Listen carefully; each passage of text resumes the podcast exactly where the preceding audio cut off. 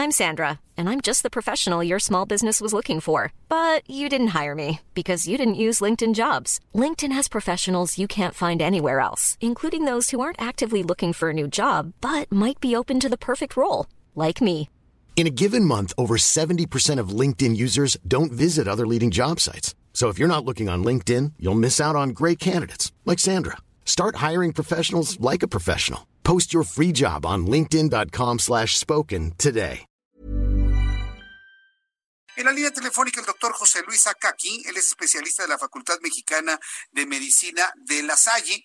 Y bueno, pues lo hemos invitado debido a que pues los retos de México en medicina interna pues el COVID-19 ha cambiado todo el paradigma en materia de atención a la salud.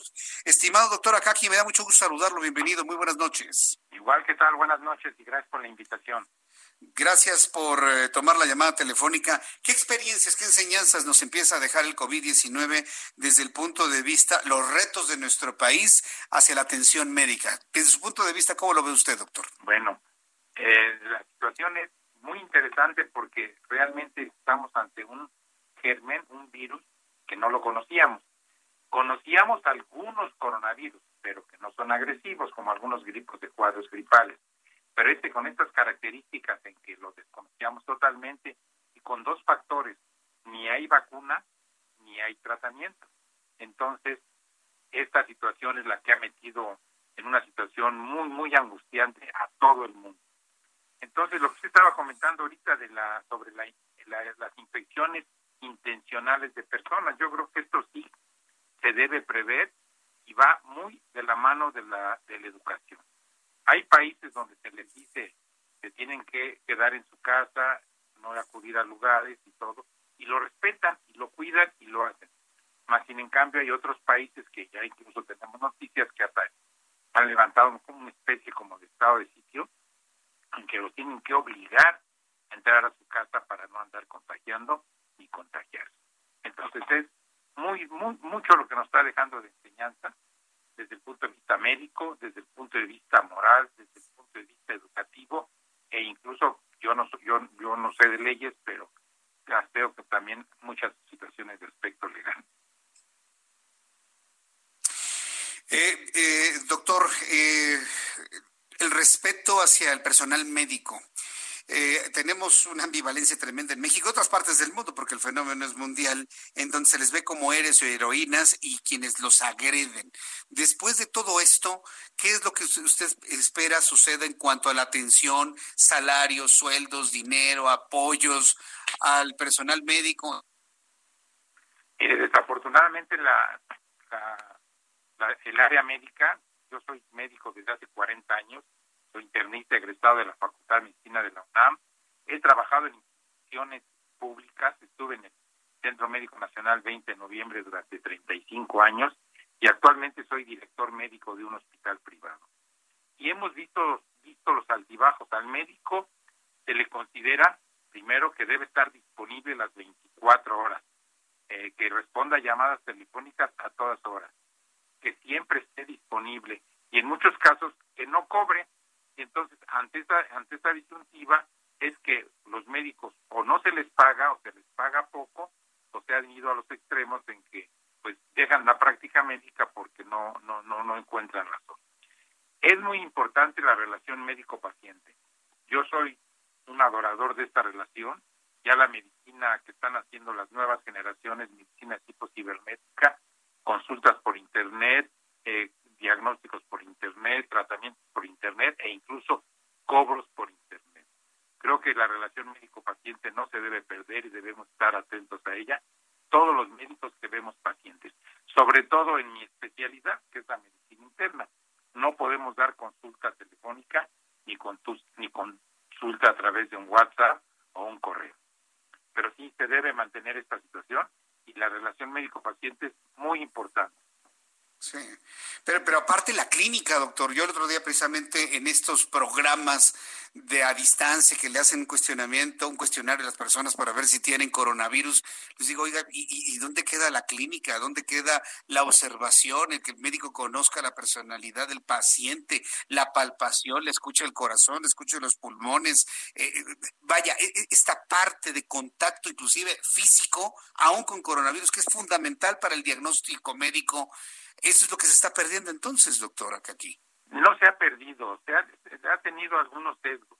Muchos médicos antes de que el paciente entre ya le dieron un cuestionario que contesta y, eso orienta mucho. Por ejemplo, sabemos que si llega el paciente con problemas respiratorios, con fiebre, con dolor de cabeza, ataque al estado general, el día de hoy, en lo primero que pensamos es en coronavirus. Si esto hubiera sido hace 50 años, una persona con estas características que tiene una, tos con un poquito de sangre, en lo primero que pensamos era en tuberculosis. O sea, de acuerdo a cómo han evolucionado los padecimientos, es como es la importancia del interrogatorio. Y tiene usted razón, un buen interrogatorio y una buena exploración física tiene que llegar a una presunción de diagnóstico en un 90% de los casos. Pero para esto debe haber un contacto, como usted dice, visión, palpación, percusión y auscultación, los cuatro datos importantes de la medicina. Ver y tocar al paciente. Vaya, pues vamos a ver qué, qué, experiencias y qué cosas nuevas nos va a traer toda esta experiencia ¿Usted, ¿Usted cómo lo ve, doctor? Para finalizar, quiero preguntar que me dé usted una opinión con base en lo que ha visto, en lo que conoce, en lo que saben ustedes como médicos, el coronavirus específicamente en México. Tenemos un presidente que quiere ya empezar actividades el 17 de mayo. Tenemos a sus propios científicos y médicos dicen que no es posible, que esto se puede extender más allá de mayo y hasta junio. Hay dos discursos políticos en este momento sobre el asunto en el país, pero desde el punto de vista médico y humano, ¿cómo lo está viendo usted en México, doctor? Mire, aquí lo que ellos están viendo está, es el aspecto médico y el aspecto económico. Eh, yo recibo noticias de muchos lados. Yo soy de origen, soy hijo de japonés entonces recibo noticias directas de cómo están manejando la situación en Japón, pero también manejo una sociedad médica a nivel latinoamericano y también veo cómo lo están manejando. La situación es que mientras no se controle el 97% de los casos, no se puede abrir la contingencia.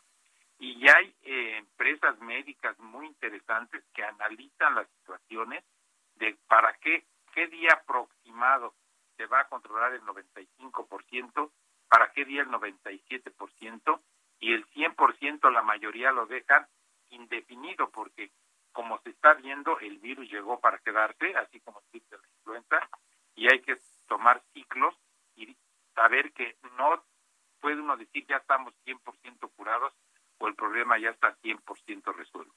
Yo creo que aquí la decisión es cuando se llegue a un 97% de, del control y esto no podemos fijarlos en días Ahorita estamos en la cumbre de la curva, en lo más alto.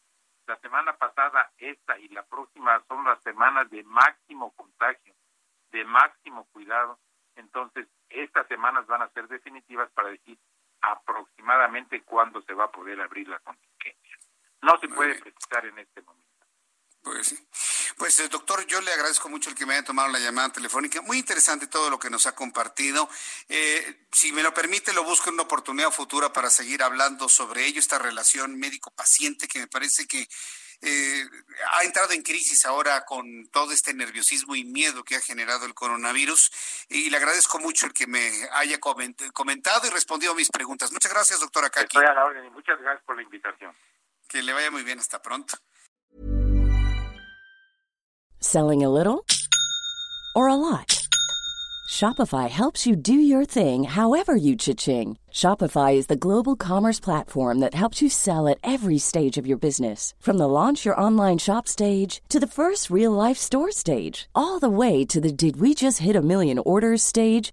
Shopify is there to help you grow. Shopify helps you turn browsers into buyers with the internet's best converting checkout. 36% better on average compared to other leading commerce platforms because businesses that grow grow with Shopify. Get a $1 per month trial period at shopify.com/work. shopify.com/work.